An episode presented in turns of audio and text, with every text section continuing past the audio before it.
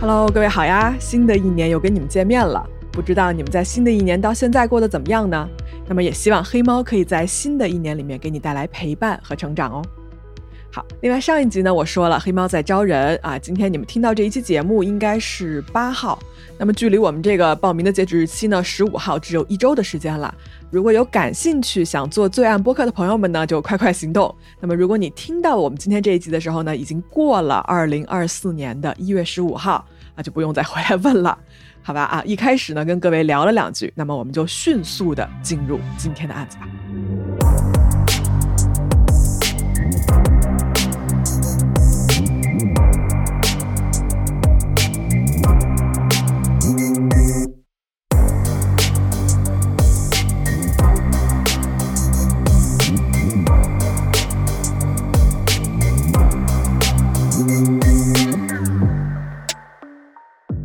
时间我们来到二零一五年的三月七号，地点呢是美国 Texas。我们故事的主人公啊叫做 Rudy Farias，他是十七岁的一个少年啊，这年呢应该是还是一个上高中的年纪。但是在这一天啊，Rudy 失踪了。这是一个平静的、没有任何波澜的一天。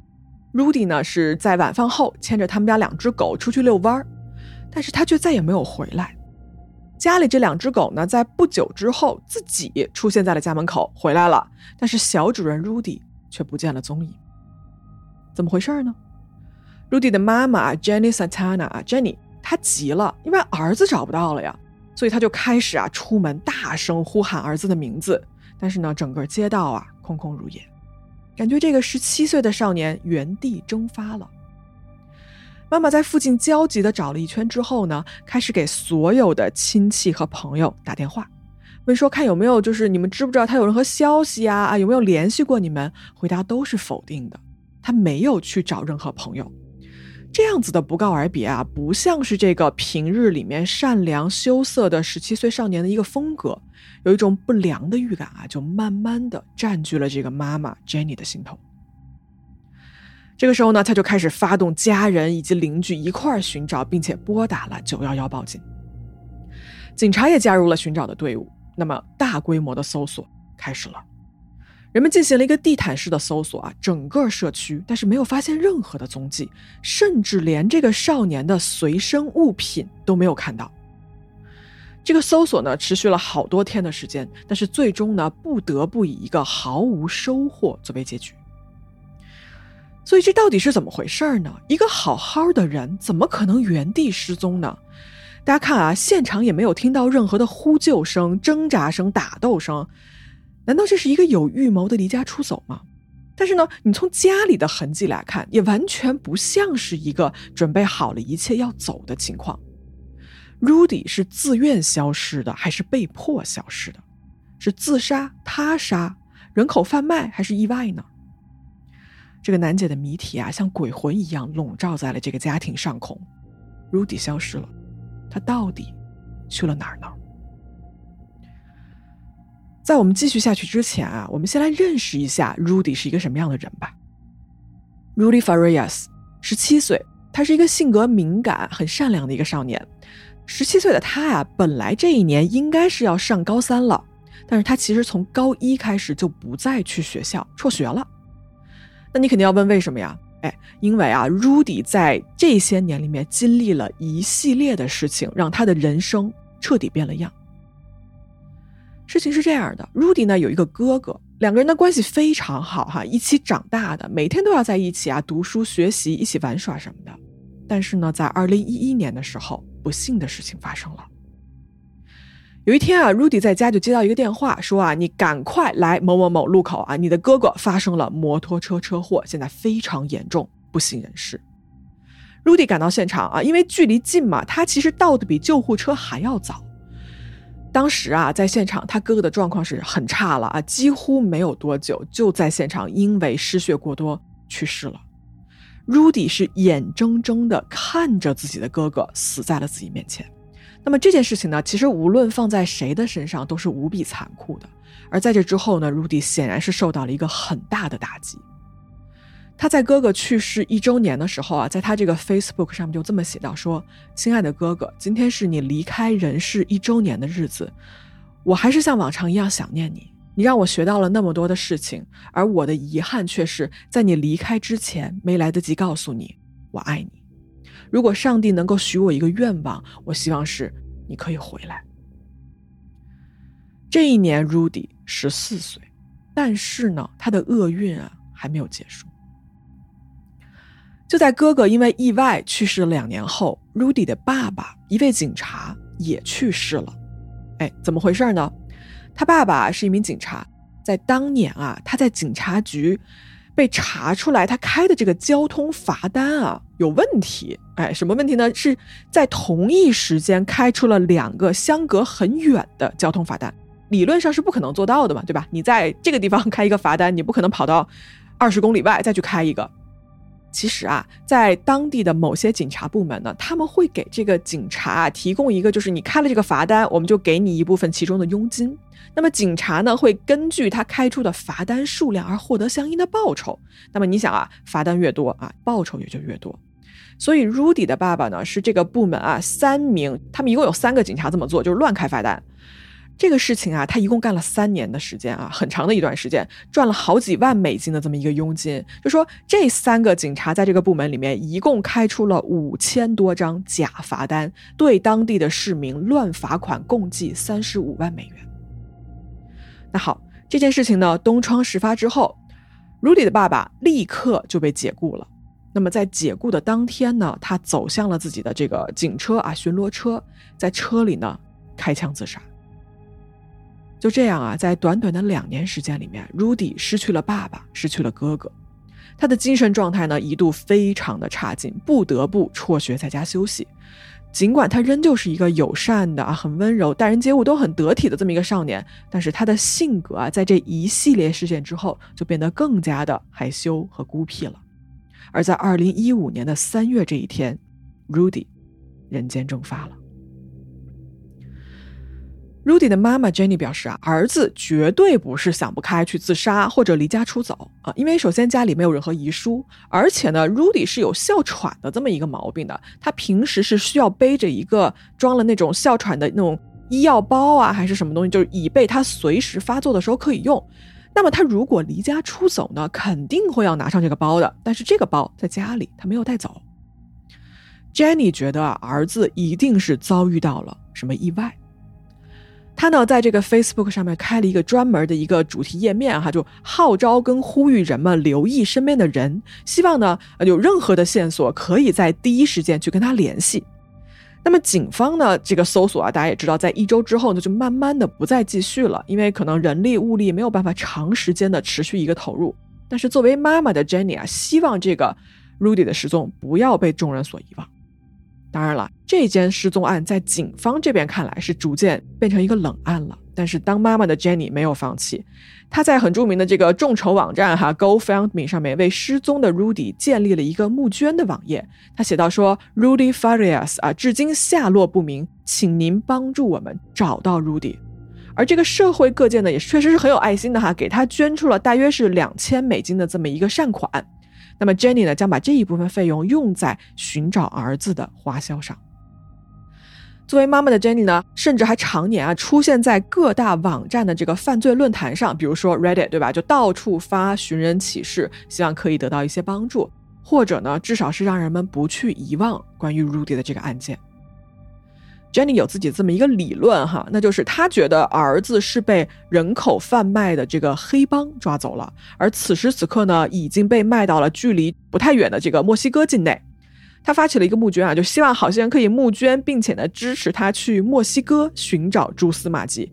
与此同时呢，他还雇佣了两位私家侦探，因为警方嘛，貌似不会放很多精力在这个失踪案上了，所以他只好自掏腰包，让这个私家侦探来继续 follow 这个 case。但是现实啊，总是那么的不如人意啊！每一次的寻找都是以毫无结果变成一个结局。Rudy 的妈妈每次在这个失望之余呢，都会去 Facebook 上面啊，就是他们不是有一个寻找 Rudy 的主页嘛，就去写下一些关于自己的看法。他说啊，Rudy Farias，不管你在哪里，上帝都一定会保佑你的。我每晚都在祈祷，祈祷你的安全，直到我们找到你，带你回家的那一天。你的房间在你走之后变得空空荡荡的，就像你哥哥的房间一样。亲爱的 Rudy，请你回来吧。啊，就是每天都会写类似这样的话。而绝望的这个 Jenny 呢，甚至真的开始打包行囊，准备去墨西哥寻找儿子的下落。但是呢，他所有的努力似乎都是徒劳的。Rudy 的这个失踪啊，变成了一口怎么说呢？如果你要我形容的话，就是一口深不见底的深井。多大的石头你投下去都是毫无回音的。而这么一转眼，八年的时间过去了。二零二三年，是的，也就是刚刚过去的这个二零二三年，在这一年的六月二十九号，这是一个炎热的夏天。当人们差一点把 Jenny 一家的悲惨遭遇忘得干干净净的时候，一个意想不到的转折出现了，Rudy Farias 回来了。事情是这样的，在这个夏天的晚上，大概是十点多的时候，一通九幺幺电话拨打了进来，有人报警啊，说在当地的这个教堂的前面这个台阶上啊，发现了一个躺着的人。这个人呢，全身上下都是伤口，连这个头发上也沾了一些血。而他躺在那儿毫无反应，有人试图去唤醒他，也没有什么用。那好，九幺幺接到这个报警之后呢，就赶快派警察赶到了现场。警察到了以后啊，这个人似乎是清醒了一些，但是他不说话，只是看起来非常害怕，而且神志也不是很清醒。警方从他的随身物品中找到说，这个人的名字叫做 Rudy Farias 啊，是的，就是那个失踪了八年的男孩。就像当年莫名其妙失踪一样，他在八年之后再一次莫名其妙的出现了。首先得到通知的是 Rudy 的妈妈 Jenny，那么可想而知啊，这位母亲得到这个天大的好消息之后是有多么的高兴。她立刻呢第一个冲到了现场，正好啊这个时候 Rudy 在被赶过来的救护车送上担架的时候，然后你就看到这个 Jenny 她在现场尖叫说啊那是我的儿子，那是 Rudy，什么是从二零一五年就失踪了的我的儿子。那好，事情进行到这儿啊，问题来了，Rudy 是怎么出现在离家八英里之外的一个教堂的门口呢？他失踪的这八年究竟发生了什么？而他又是怎么回来的呢？众人这个时候充满了疑问。然而呢，要解开这个谜题啊，却困难重重。被救下来的 Rudy 看起来呢，是受到了很大的一个精神上的创伤。他不敢说一句话，更别提啊，他这个身上呢还有各种伤口嘛，对吧？啊，目前来说，警方和医生都是比较理解这个情况的，也愿意给他一些时间。毕竟这种情况下，你急也是没有用的啊。人安全回来了，这就是首先是最好的一个消息。与此同时呢，Rudy 的妈妈 Jenny 啊，在那个寻找 Rudy 的这个 Facebook 主页上就发帖嘛，就说感谢这么多年来啊众人对寻找他的一个帮助。他说呢，目前没有关于这个案子最新的消息。我的儿子正在接受所需要的治疗，来战胜这个创伤和难关，但是他无法跟人交流。那么在这一段艰难的时期，我们请求对他的隐私有一些保护。等我们有了更多的消息，会过来跟各位分享。啊，在这个时候啊，躺在医院里的 Rudy，呃，我跟大家描述一下，就说这个人他躺在床上，用一种那种婴儿的姿势，就是抱紧自己啊，就是可能头都贴着这个膝盖，然后让人觉得说，这个人不管他经历了什么，应该都是一个很不好的这么一段经历哈，这么一段回忆。但是呢，有一点没有变，就是 Rudy 的脖子上啊，始终戴着八年前他失踪的时候属于他哥哥的那一根项链。就在众人感到欣慰的同时，哈，就在所有人都希望能多给这个回来的 Rudy 一点时间，好让一切都真相大白的时候，突然有人觉得什么地方不对。Rudy 的突然回来啊，有一些让人无法忽视的疑点。什么疑点呢？警方在搜索他的这个随身物品的时候，首先发现了一张信用卡。这张信用卡上面不是 Rudy 本人的名字，而是他妈妈 Jenny Santana 的名字。大家说 OK，那是不是当年失踪的时候他随身带走的呢？不是。为什么说不是啊？因为这张信用卡的开卡日期是两年前，也就是 Rudy 失踪的第六年，这张卡才办出来。问题来了，他身上为什么会有这张信用卡呢？是从哪来的呢？抛开这个疑问，更大的一个疑惑随之而来，那就是 Rudy 家的邻居。这个邻居啊就联系到警方说：“哎，不好意思啊，这个救回来的这个 Rudy 我们认识，但是呢，我们认识的那个人啊，他不叫 Rudy，他叫 Rudolph。这个人呢，经常在我们邻里之间是出现的，而且呢，Rudolph 这个名字是他妈妈 Jenny 告诉我们的。难道是双胞胎？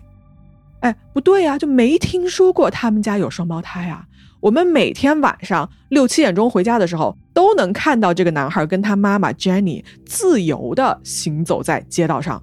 邻居就问警察说：“你们确定这个回来的人是 Rudy 吗？”啊，大家听到这儿是不是觉得说这个案子不像是看上去的那么简单？那我们在搞清楚到底是怎么回事之前啊，我先带着各位来看一看这个案子里面，也是这个家庭里面目前来说那位关键的人物。也就是妈妈 Janice Santana 究竟是一个什么样的人？Janice Santana 啊，她拥有的不只是这一个名字哦，她还有 N 多个不同的名字。比如说什么呢？Jenny Rodriguez 啊，Jenny Gonzalez，Jenny Maria Diaz。为什么有这么多的名字啊？这个事儿吧，真的就是我只能说说来话长。一句话总结这件事情，就是 Jenny Santana 她结过八次婚。来，我给大家简单的顺一下啊，这八段婚姻是怎么回事儿？这八段婚姻里面，首先有好几次是以正式离婚告终，但是呢，也有 N 次哦是被法庭宣判无效或者是婚姻撤销。来，我们一个一个说啊，在一九八五年的六月，Jenny 嫁给了一位叫做 Ursimo Oresti 的男人，这是一个二十岁的卡车司机。这俩人呢生了一个儿子叫做 Charles，但这个 Charles 呢在二十一岁的时候就去世了。没错，这个 Charles 啊，就是 Rudy 的那个骑摩托车发生事故去世的那个哥哥。这一段婚姻呢，从1985年维持到了1995年，以离婚告终。在离婚的第二年，本案的主人公 Rudy Farias 出生啊，他的生父啊，是我们刚才就提过了嘛，是那个开罚单被解雇的警官，最后是以自杀告终的这么一个人物。好，往下走，第二段婚姻。按照记录显示，第二段婚姻，Jenny 是嫁给了一个叫做 Patrick Rocha 的人，持续时间呢是一九九七年的七月到两千年的八月。但是这段婚姻啊，后来被证明是女方虚构的。为什么要虚构呢？哎，这就要说到她的第三段婚姻。她第三段婚姻啊，嫁给了一个叫做 John Paul Gazelas 的人，时间是一九九八年的八月啊，一直持续到二零零一年的二月。那么这个 John 啊，他是真实存在的哈，这段婚姻是真实存在的。而 Jenny 为了跟这个第三任丈夫离婚，她虚构了她刚才那个第二段不存在的婚姻，为的就是要以重婚为理由来将第三段婚姻视作无效。那么 Jenny 成功了啊！二零零一年的二月二十二号，第三段婚姻关系被法院宣判解除。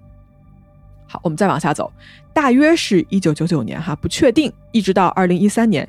第四任丈夫出现了，他叫做 Roberto Larios。这一段呢是在一份二零一零年披露的一份财产分割申请书里面是可以看出来哈，是这两个人矛盾也不浅。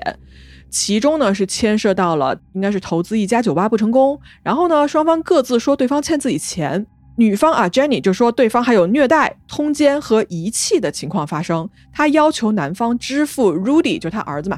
支付 Rudy 的这个抚养费，以及呢对方的遗产必须写入他的名字，而男方控告 Jenny 说你有重婚罪，并且在婚礼上冒名顶替，以自己的一名女性亲戚来代他参加婚礼，假冒新娘。哈，这都什么跟什么呀？哈，在二零一三年的九月二十三号，法官宣布这一次的婚姻无效。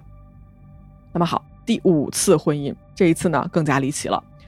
第五任丈夫啊，叫做 John Rodriguez 啊，这个人是在二零零七年的六月份去世了。而在他死后，Jenny 这个人啊，就突然跳出来说：“我是他同居了五年的妻子，那么呢，我要索要这个人的房产和财物。”男方的家人被 Jenny 的这个行为震惊了，于是呢，又是一场官司开始打。这场官司呢，持续了三年的时间，最后达成了一个和解。Jenny 最后表示说，同意放弃自己是这个人的妻子的这么一个说法，也不再说这个男人是 Rudy 的养父。那么作为退让的一个回报，他获得了这个男人的房产，但是呢，也同时需要向对方赔偿八千美金。那么这一段婚姻呢，也被法院宣布无效。好，来到第六段婚姻啊，知道大家听到这儿肯定有些累了，没关系，跟我坚持一下。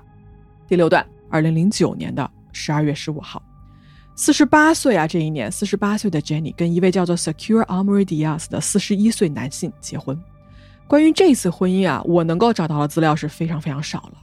那么我们往下说啊，第七次婚姻是跟一位叫做 Gilbert Curious 的这么一个空军国民警卫队的队员结婚的。这段婚姻呢，是男方最后提起了离婚啊。我们看一下婚姻的存续时间是一二年的十月二十三号到一五年的五月一号。那么对方呢提起离婚的理由就是男方认为啊，Jenny 存在多个婚姻重叠存在的情况，也就是重婚嘛，并且呢将刚才我们说的那个第六段婚姻作为了证据送去了法庭。哎，双方又开始撕。Jenny 就说：“你欠我钱，对吧？说你以我的名义贷款，然后他还指责对方说对方是极端的残忍啊，然后什么通奸，并且过多的要求分享财产，就说这个分手啊全是对方的错。但是呢，这个案子法庭开庭审理的时候，Jenny 却缺席，他又不来。于是呢，在二零零五年的这个五月一号啊，也就是。”当时已经是他的儿子 Rudy 失踪了几个月之后了啊！这一段婚姻被法官批准离婚，就是在这一段婚姻结束不到一年的时间里面，Jenny 又结婚了。八号丈夫叫做 Robert Ortega，是一个加州的管道工。据说啊，这个男人为了 Jenny 离开了自己结婚了二十年的妻子。那么他跟 Jenny 呢，是二零一五年的十二月八号。结的婚，这段关系啊，最终是以男方走人为结局。就是说，最后啊，这俩人有没有法律上的离婚，暂时是不得而知的啊。也许有，但是目前这个公开的资料里面我搜不到。好。这八段婚姻啊啊，有一个网站叫做 insider. dot com，就做了一个很一目了然的一个时间线的数据图。大家要是感兴趣呢，我放在公众号给大家看一眼。就你可以很直观的对这个 Jenny 这么多年来八段婚姻以及之间相互重叠的一个时间线，会有一个很直观的了解。这一趴哈，终于说完了。Rudy 的妈妈 Jenny 啊，一个结了八次婚的人，你说。有什么问题吗？啊，我觉得如果是自愿的话，这个你结多少次婚，我们都不去 judge 你。但是大家仔细看啊，每一段婚姻要么是编造的，对吧？要么是互相重叠的，要么只要分开就是对簿公堂，指责对方很严重的过错，比如说虐待呀，等等等等哈，并且要求房产和财物。这样吧，我们先暂且把这一段先放一放，因为如果你仔细去看 Jenny 这个人的时候啊，他还有更多让人觉得不对劲的地方。大家肯定记得啊，我之前提到过，说 Jenny 为她这个儿子的失踪做了一个这个 Facebook 的专题页面，但是哦，这个页面最后也被人发现有不对劲的地方，是怎么一回事呢？Jenny 啊，用她自己的号发完一个帖之后，下面呢会来五个人跟她互动，会去跟她什么鼓励呀，说一些暖心的话，但是朋友们，这五个人啊，全是假账号，全都是 Jenny 她自己。就说这个人会不断的去登录自己创建的小号，然后去跟他自己的大号做一个互动、点赞和留言。然后他创建的每一个账号都有各自的虚假身份、各自不一样的性格，还有不同的照片跟人生故事。每次哦，就是他寻找 Rudy 失败的时候发的那些很伤心、很难过的帖子，下面的留言大多数也都是这些他自己的小号在跟他自己大号来互动。哎，这事儿就很诡异。就说我能理解啊，有的人在社交媒体上确实是很想要那个关注，很需要一个注意力。但是 Jenny 这一系列操作，尤其是在他儿子失踪的这件事情的操作上，是不是有些太过了呢？哎，大家还记得吧？他还创建了一个筹款的页面 GoFundMe，然后他当时设立的目标是七万五千美金，最后筹得了两千美金。这笔钱啊，他声称用来寻找 Rudy，但是呢，最后就是钱就消失不见了，从来没有过一个花费的详细账目出来。大家想一下啊，如果 Rudy 真的是失踪了，那么你筹款无可厚非。但是现在啊，众人就在想一个问题：说如果你筹款的时候，Rudy 其实没有失踪呢？Rudy 如果这个时候他其实是在家里面被你藏起来了呢？那么这个事情的性质啊，就变得非常的恶劣了。我们先抛下这个猜想，我们再来看一下 Jenny 在 Rudy 还没有失踪的时候，就失踪之前，他做过的一件事情。在二零一二年的时候，当时呢，Jenny 正在面临一段争房产的这个离婚官司的时候，这一年啊，距离 Rudy 失踪还有三年的时间。但是呢，在这一年，Rudy 生病了，他得了肿瘤。I just lost a son, and when he hit the floor, all I could think was I can't lose another son. He's all I've got left. He doesn't deserve this. He doesn't deserve any of this. 这是当时 Jenny 接受电视台采访的一个音频啊，她说：“啊，我已经失去一个大儿子了，而这个小儿子呢，现在又得了很严重的肿瘤，他这个什么大脑啊，里面是长了什么东西之类的，然后现在脑压很高哈，怎么怎么样，不拉不拉，啊，接受了很多次的手术，现在呢，这个人啊，根本就没有办法进食啊，靠输液勉强维持生命。大家看时间线啊，这个时候呢，她应该是在跟第五任丈夫打官司啊，赢了房产的那个官司，但是呢。”法官判她赔给对方八千美金的时候，Jenny 说自己没有钱。然后在这个时间节点，Rudy 就突然开始生病了。那么在镜头下呢，Jenny 是这么说的：“That's the only home he's ever known. But most important is is um his brother's things. He wants his brother's things. That's what he cherishes more than his own things. He's the one that tells me, 'Mommy, everything's gonna be okay.' He says everything's gonna be okay. He says as long as we have each other. 好，他那意思就是说我没钱，我只能变卖家里的房子。但是呢，这个房子啊是病重的这个小儿子唯一的家，家里全是已经去世了的哥哥的东西。然后在这个时候呢，已经快不行了的这个小儿子 Rudy 还安慰妈妈说：“啊，妈妈，一切都会没事儿的，只要我们在一起，一切都会好起来的。”你们听到这段录音，一定会。被这种就是很悲惨的遭遇，觉得心里很难过，对不对？但是大家现在你们再去想一下，Rudy 怎么就正好病在这个时间点呢？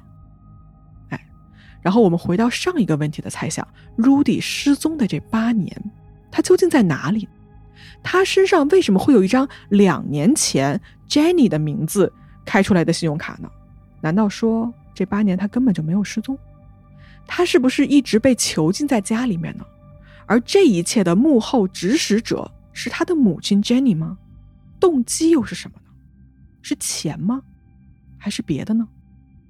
其实啊，在过去的八年里面，并不是毫无任何痕迹可循的。首先，我们刚才也说了，在 Rudy 被发现之后，邻居就曾经出来指认过，说这个男孩啊，我们见过。但是呢，当时 Jenny 就妈妈就告诉我们说，这个男孩不是 Rudy 啊，是叫做 Rudolph。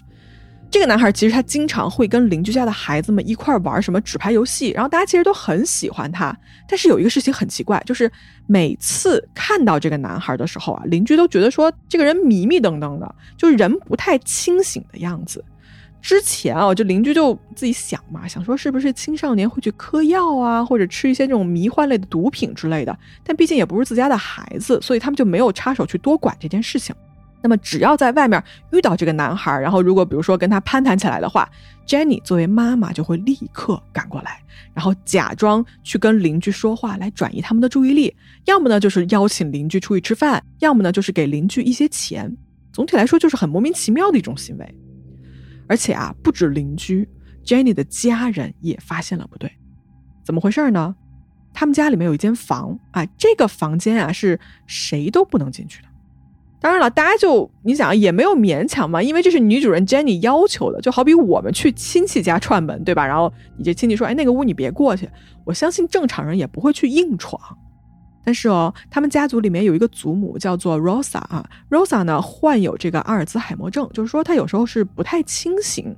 但是 Rosa 奶奶啊，经常会在来到 Jenny 他们家的时候，指着那一扇不能打开的门说：“Rudy，Rudy 在那个里面，Rudy。”那么在场的人听到这就会觉得说：“哎呀，奶奶一定是这个思念孙子啊，心切，加上呢又患有这个阿兹海默症，就出现了幻觉，所以大家都没有把奶奶的话当做一回事，只有奶奶一个人默默的对着那扇门念：‘Rudy，Rudy。’现在想起来，似乎奶奶才是看穿了一切的那个人。另外呢，在家族里面还有一个表妹，也曾经站出来说她在家里面见过 Rudy。”这个表妹叫做 Cassandra 哈，她曾经目击过 Rudy 本人出现在这个家的厨房里面。然后表妹就立刻把这件事情报告了警察，说我刚才看到了一件非常诡异的事情。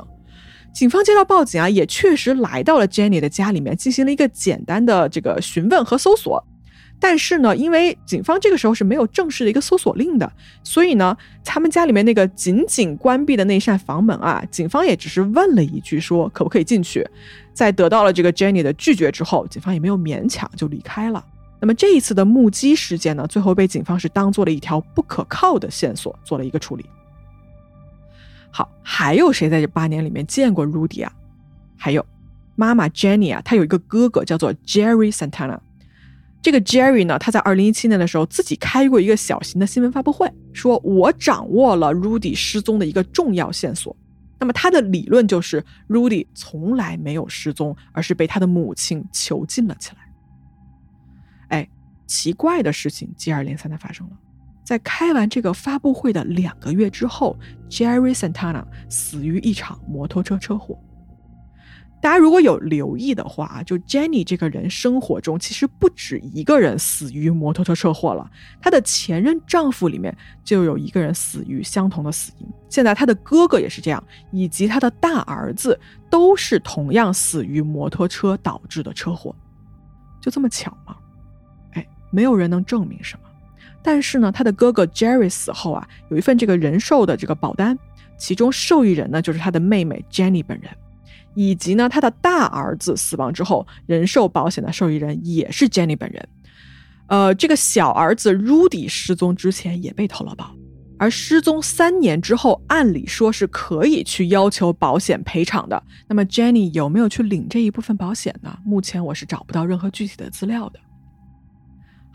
除了奶奶、表哥、表妹，还有什么人在这八年里面见过 Rudy 吗？还有谁呢？一个 Jenny 的好朋友叫做 Nikki，他号称啊，在这个过去的八年里面，他照顾了 Rudy 好几年的时间。哎，这是怎么回事呢？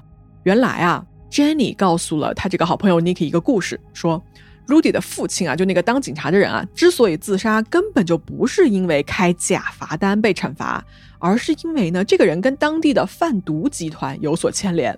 那么对方是杀人灭口，所以 Rudy 的生父根本不是自杀，是被黑帮追杀的。而现在父亲死了，黑帮呢就要接着追杀他的儿子 Rudy。Jenny 就这么说：“她说我啊，确实我就是自编自导自演了我的儿子失踪这件事情。但是呢，我是为了保证他的安全。现在啊，这个贩毒集团正在找 Rudy，所以呢，请你啊，就 Nikki，你一定要帮我保管这个秘密，并且呢，在我忙不过来的时候，帮我照顾我的儿子 Rudy。”一开始呢，这个朋友啊是答应了这个请求的，但是时间一长啊，他看到 Jenny 还在不断的用 Rudy 的名义在网上筹款的时候，他觉得说，哎，我不想卷入这个奇怪的事件，所以就离开了。当然了，他当时并没有报警，可能是出于对这个 Jenny 故事中所谓贩毒集团跟黑帮的一个害怕，还是说对于警方的一个不信任，哈，这个我们就不知道了。那么听完上面这些，我们是不是可以得出一个结论，就是 Rudy 这八年其实根本没有失踪，他一直都被 Jenny 囚禁在家中呢？那么这其中他究竟经历了什么？其实最重要的就应该等这个事件的当事人 Rudy 自己来说。那么 Rudy 怎么样了呢？哎，在医院经过了几天的治疗啊，他出院了，在身体没有什么大问题的情况下呢，他的精神状态仍然是让人比较堪忧的。这个人就完全不敢说话，或者这么说吧，只要有人靠近他，第一个出来挡的一定是他的妈妈 Jenny。Jenny 呢，似乎还是在牢牢的掌控着他的儿子，而且呢，这个时候没有什么实质性的证据啊，可以把这个人逮捕，所以众人也没有办法彻底的将这个母子俩分开。调查人员啊，试图在一家酒店里面跟 Rudy 进行一个谈话，但是 Rudy 就头上盖着一条那个白毛巾，你知道吗？就遮到连这个脸啊都不想露出来。而 Rudy 的母亲 Jenny 这个时候也在场，他会代替 Rudy 来回答一切问题啊。一般来说，他就是说什么：“哎，你们不要再问了，不要过来去刺激他，也不要来打扰我们。我的儿子需要时间修复啊，什么需要康复之类的这种话。”哎呀，好，在这一年的七月五号，在一系列的这种志愿者啊等等这些人的介入之后呢，Rudy 本人终于决定说，他要自己站出来说话。他同意跟其中一名叫做 Cornell X 这么一个志愿者交谈，而第一次说出真相的 Rudy，就是他嘴里面说出来的话，让所有人都感觉到非常震惊。的确，Rudy 承认了，在过去的八年里面，他都在家待着，并没有失踪，也没有发生什么意外，也没有离家出走，这一切都是一场骗局。而指挥他这么做的，正是他的妈妈 Jenny。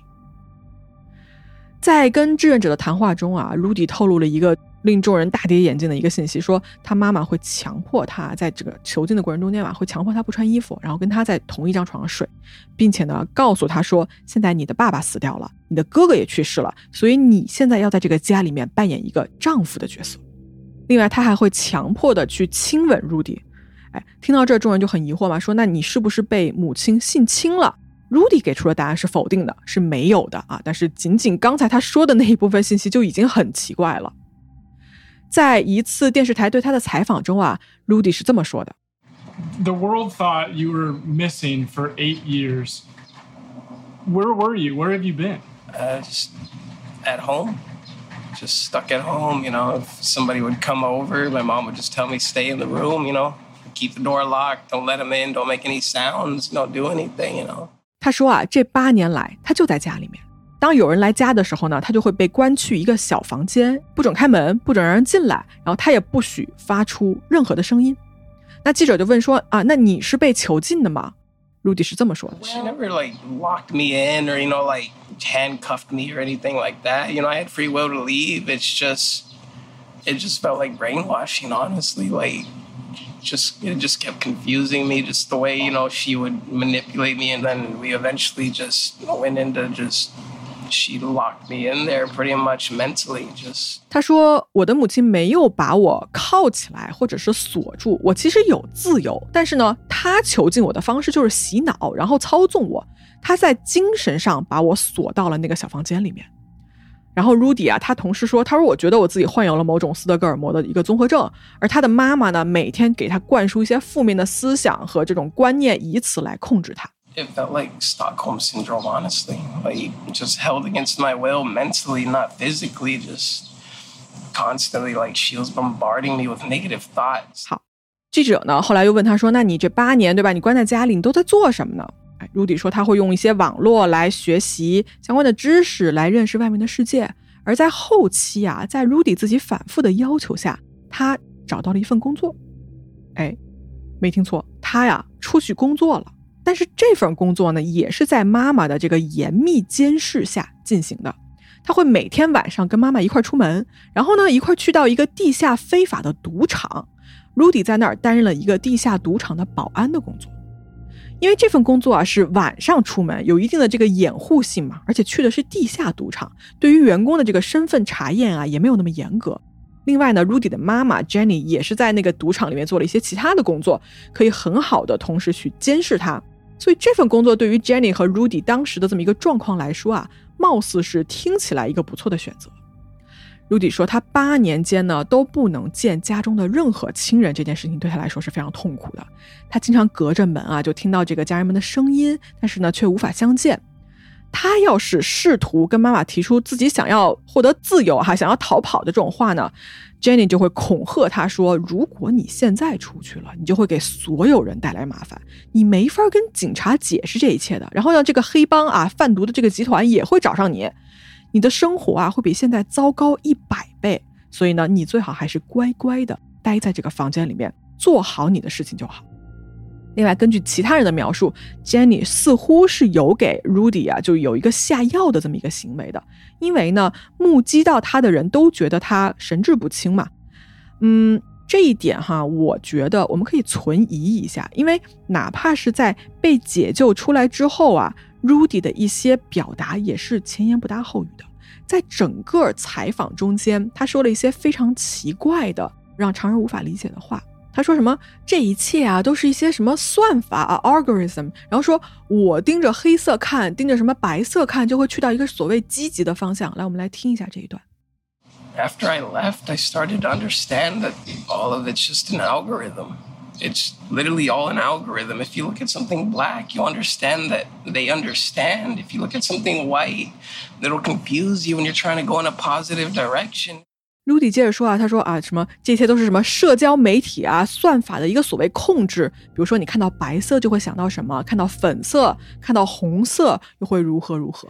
We just need to spread more positivity because all of it, everything around us, it's just it's an algorithm that they control through the social media and through the colors and just everything. You know, like if you see something white, like a white wall or a white pillowcase or a white car driving around the place, you know, you'll and then you'll look at something white and get sidetracked and you'll get distracted about stuff and things and then you'll find stuff like a pink wall or something or pink whatever and then just be reminded of you know somebody trying to help you prosperity you know just somebody loving people and red people confuse that for anger or hate and it's only anger or hate these type of things if you look at it that way you know 说实话，听到这一段，我也是有些疑惑的。这个小伙子就感觉真的活在一个自己的世界里面，不知道他究竟是被下药导致了一些精神上的不正常， 又或者说呢，在被控制了八年之久之后，这是他的大脑演化出来的一个自我保护机制，都可以解释，但又都不能解释。好，刚才我们听的那些采访的节选啊，如果各位要是仔细分析的话呢，Rudy 在这个。公开接受采访了之后，他的其实很多话也是前后有一些不一致的。比如说，他又说：“他说我在这个房子里面被困了好几年，但是呢，他后来又说我每天可以自由的出门工作。有可能这是他表达的一个失误啊。但是呢，这确实啊，不得不让人想到一个问题，就是他在这八年里面，他的自由度到底有多大？他的母亲对他的控制程度到了一个什么地步？而这究竟算不算囚禁呢？”不论如何啊，就这个故事到最后，Rudy 还是决定了要逃跑。他偷偷开走了家里的车，但是呢，逃出来的 Rudy 啊，他是非常慌张的，他根本不知道要去哪里，以及呢，如果一切都像是妈妈说的哈，他会被追杀，会给警察添麻烦，那么他究竟该向谁去求助呢？在慌乱中啊，这个 Rudy 就撞车了啊，这个车可能状态比较严重。但是呢，好在人没有大碍，所以他从这个车上下来，可能他那个伤口啊就是撞车导致的。他下来之后呢，就开始到处游荡，最后呢，又困又累的他倒在了当地教堂门口的台阶上。走到教堂啊，也许是 Rudy 最后敢信任、觉得可以得到接纳和得到安抚的一个地方。他倒在那个台阶上，不省人事，被经过的遛狗的路人发现，最终报警。于是呢，就有了我们故事开头的那一幕。好，这个案子啊，如此之新，它发生在我们刚刚过去的二零二三年。那么大家一定想问了：既然这个事实这么清楚，Jenny 啊，作为妈妈的 Jenny，是不是肯定就马上要被抓住，对吧？然后判一个什么绑架罪啊，或者什么危害青少年安全罪之类的罪名？哎，完全不是这样。为什么呢？来，我们来看啊。首先，在 Rudy 所谓的失踪的那一年，他十七岁。在 Texas 啊，德克萨斯这个州呢，它的法律规定，年满十七岁的人被视作成人。大家都知道啊，十八岁是一个比较公认的一个成年人的一个年龄的门槛嘛。但是在德州，十七岁就被算作成人。在当地啊，就如果你十七岁犯案，你是会被送往成年人监狱，而不是这个少年犯的监狱的。那么在 Rudy 的案子里面呢，十七岁的他被视作于成年人，他在本案中没有被手铐铐住，对吧？绳子绑住，他没有被这种强制的囚禁或者捆绑下来，被留在这个屋子里面不能离开。尽管呢，他的妈妈用了洗脑的方式让他自愿留下来，但是请注意，自愿，一个自愿的成年人的选择，在法律看来是没有任何问题的。Rudy 这八年被自愿的控制在了家中，没有报警，没有出门表明自己的真实身份。那么警方啊，无权去逮捕他的母亲 Jenny。但是说回来啊，Rudy 又的确是一个所谓失踪案的受害者，只不过呢，他失踪在了自己的家里面，而警方唯一可以做的就是指控他的妈妈 Jenny 虚构了一份失踪人口报告。并且呢，多次向警方撒谎，这是唯一可以在法律上认定 Jenny 所犯下的罪。哎，没错，Jenny 就是依靠的这个系统的一个漏洞，再一次逃过了法律的制裁。这个案子啊，到目前为止呢，能查到的最新信息停留在了二零二三年的七月。据悉啊 Jenny 目前是没有因为所谓的囚禁这一趴的这个行为获得任何起诉的，而 Rudy 呢，目前是已经搬离了家中，不再跟母亲住在一起。那么关于本案啊，如果将来有任何的新进展，如果检方比如说可以通过任何方法将这个起诉的罪名做一些变动的话呢，我都会要不在这个黑猫的微博，或者是有必要的话在节目中跟大家去说一下，update 一下。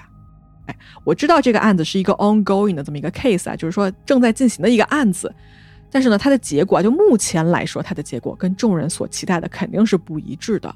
但是这个就是我们这个真实世界以及真实罪案可以给我们带来的对于现实的一个认知，就是不是每一个故事都是爽剧，不是每一个有恶意的犯下错事儿的人最后都会得到公正和正义百分之百的一个惩罚。我们更多的应该看到，就是善恶和真假都是在围绕着法律的游戏规则，各自去争取自己的最大利益。虽然我们在道义上可以对这些错误的行为进行一个谴责，但是在法庭上呢，法律就是法律，它维持着一个社会最大限度的平衡和公正。而人们心中的答案和法庭审判出来的答案，在有些时候啊，是两个不同的答案。那么这个案子的事实部分啊，讲到这儿。差不多可以结束了，但是我不想很快的就结束这一集，因为这个案子啊，可以说是我们这个罪案里面一个很典型的分类。相信呢，经常看罪案啊，熟识这个领域的人，你们其实听这期节目的时候，脑海中是不是早就冒出一个词了？对，那就是孟乔森综合症。这是一种在很多个著名的案子里面经常被人提及的一个概念。我们来说一下这个病吧。首先呢，它是怎么来的？哈，这个名字呢，来自于一个虚构的文学人物，叫做 Bara Munchausen。呃，其实啊，不提他是一个虚构的文学人物啊，其实这个人是有原型的，就是这个文学人物是有原型的。他的原型是一个叫做 Freiherr von Munchausen 啊，这么一位德国的贵族。这位贵族呢，是一七二零年生人哈，他在这个晚宴上用各种各样当年这个俄土战争时期啊，他自己的一个虚构的冒险故事来吸引宾客们的注意。在一七八五年的时候呢，有一本书出版了。这本书啊，呃，里面有一个虚构的叫做孟乔森男爵的形象。书中讲述了许多的这种夸张的、不可能的故事。在一九五一年，哈，就是两百年之后，有一位叫做 Richard Usher 的医生啊，首次提出了一种精神疾病的所谓的运作模式吧，就说这些人是编造他们所谓的一个病史，然后体征和症状来获得，比如说医疗啊，或者是关心等等的。那这篇论文呢，是在《柳叶刀》上发表了，然后在这个发表的文章里面，正式将这种病命名为孟乔森综合症。好，这是一种什么样的病呢？这个病啊，其实指的就是它是一种通过描述、幻想啊这种疾病症状，假装有病，甚至是主动伤残自己或者别人来取得同情的一种心理疾病。它还有一些别的名字啊，比如说叫做所谓的什么求医癖、住院癖等等的啊。这种病的范围很广，就是说患病的人啊，会不断的向周围的人说：“我有这个病，我有那个病。”然后他会去模仿这些疾病的症状，但是呢。诊断后发现说，其实他就没有这个病，那怎么办呢？这些患者就会去篡改医生的诊断报告。同时呢，这些人啊，他们对这些疾病是非常了解、熟悉的，甚至很有一部分人他是拥有近乎专业的相关知识的。那如果他最后成功得偿所愿，哈，被诊断出了他想要的这种病呢，在治疗过程中间的吃药、打针、住院，甚至是动手术，他们都是不反感的，反而会显得非常的兴奋和愉悦。最严重的患者啊，会伤害自己，使自己表达出某一种症状来符合自己要去假装的那个病。哎，但是在罪案里面啊，最常见的是这种病的另外一种形式，叫做 Munchausen by proxy，代理型孟乔森综合症。跟上面不同的是啊，代理型的是虚构别人的症状，特别是这个人的子女、晚辈，包括什么弟弟妹妹，就家人这些需要他照顾的人。然后呢，也有这种医生或者是护士来谎报病人出现疾病的案例出现。那么好啊，在这样子的一个关系中间，一旦有第二个人的出现，承担照顾者的这么一个人啊，就会对这个受害者施加身体或者是心理的一个虐待，以此呢来获取他人给他的一个关注。那么为了持续受到这种医疗的照料啊。照顾者呢就会故意去歪曲事实，然后编造病例，去操纵这个检测的结果，甚至故意伤害受害者，比如说下毒，对吧？比如说故意的让他去感染，给他造成一些身体的伤害。研究显示啊，这个被照顾者的死亡率其实高达百分之六到百分之十，真的就是本来这人没事儿，就被他的这个照顾者弄死了。所以大家看啊，这种很致命的一种虐待的模式，那你很容易理解吧？就是代理型的孟乔森综合症，自然就会到我们这个罪案的范畴里面经常被讨论。而且呢，这种虐待模式中间啊，很独特的一点就是医疗人员会在无意中参与到虐待里面去。就是他其实不知道，但是呢，医生出于尽职尽责啊，去回应这种照顾者提出来的所谓的担忧啊、要求啊，但其实他们也是被操控的一方，而这个结果呢，就是他们给予了这个受害者，大多数时候是儿童，一个不当的医疗处置。这种虐待是会一直不断持续发生的，因为让孩子维持一个。病人的这种病重的角色，才能满足这些照顾者啊，也就是施虐者他们的一个心理上一个变态的需求。那么，要让这些受影响的这些儿童痊愈怎么办呢？很简单，只要把他们跟这个施虐的照顾者分开，这个儿童就会很快好起来。好，在我们的罪案的世界里面呢，有很多很多这个代理性孟乔森综合症的案例。最有名的应该是一个叫做 Didi Blanchard 案。这个女孩啊，她在多年里面被捏造和伪装患有很多的这个慢性疾病和残疾，然后接受了一系列不必要的手术和药物治疗。呃，Netflix 在二零一九年有一部片子叫做 The Act，讲的就是这个案子。大家要是感兴趣的话呢，可以去看一看。而代理型的这个孟乔森案件啊，远远不止这一件，有很多连环杀手都善于运用这种操控的杀人方法。故意让一些未成年的儿童生病，然后去杀害他们，或者呢是故意去给这个病人注射药物，让其进入一个危险的状态，去引起人们的一些注意等等的。在这种类型的案件中间啊，最值得注意的一点就是，凶手往往是受害者最亲的人，也就是父亲或者是母亲。而这样的案子啊，在一开始就非常难被人们甄别出来，因为你试想啊，谁会去怀疑一个为自己的孩子，对吧，生病而心急如焚的母亲呢？而就是因为这种容易被忽略和容易被信任的一个表象，导致了代理型孟乔森案件是儿童受害的一个重灾区。大家不要认为这是一个距离我们很遥远的案件，它其实很有可能就发生在你我的身边。儿童由于在这个家中的一个弱势的地位，以及呢经济和情感上依赖父母，他非常容易成为此类案件的一个受害者。各位记得啊，今天我们这个案子里面，Jenny 曾经向公众求助，说他的儿子 Rudy 得了肿瘤，对吧？什么大脑已经不行了，只能靠这种鼻饲来维持一个生命之类的。其实后来呢，Rudy 逃出来之后啊，他澄清说，这一切都是他妈妈命令他伪装的。他去医院看病的时候，就吃了一些这种安眠的药物，然后呢，整个人啊就晕晕乎乎的。在医生的这个问诊的过程中间呢，基本上是他妈妈让他说什么他就说什么，最后就被诊断出来了所谓的他们想要被诊断的疾病。哎，这就是很典型的一个代理型孟乔森综合症的一个加害的手法。而且呢，在整个医疗的诊断过程中间啊，病人很多打引号的病人啊，很多的症状是很容易被伪装的。比如说抽搐，比如说意识模糊、手脚不听控制，而在很多案子里面哦，因为凶手是真在下毒，所以呢，受害者的这个症状也许确实就是真的。比如说，在二零一四年，二十六岁的美国纽约州啊，有一位母亲通过这个鼻饲管多次喂食他一个五岁的儿子过量的盐。为了就是造成儿子的一个疾病吧，一个犯病，以博取在脸书和推特上对这个母亲的一个关注和同情。但是这件事情呢，最终导致了这个五岁小孩的死亡。那么大家看啊，患有代理型孟乔森综合症的这些家长，往往具有一定的医学知识，对医学问题呢表现出强烈的兴趣，而面对孩子病重的症状啊，表现得相对非常平静，又或者是另外一个极端，就是强烈的要求。更多的检查，更多的医疗介入，或者是转诊到更先进的医疗机构。哎，那么你要问了，这种精神疾病是怎么来的呢？医学上啊，对于具体的病因还不清楚，但是呢，经过一定的分析得出啊，就是这些人曾经在被人照顾中间得到了很强烈的幸福感，然后呢，他们在童年中间是被家长忽视的，得不到重视，就形成了一定的人格障碍。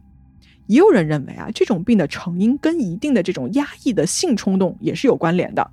但是说起对于该病的治疗，几乎没有什么特别有效的这种药物治疗的方法，而且呢，要将其彻底治愈也是非常困难的。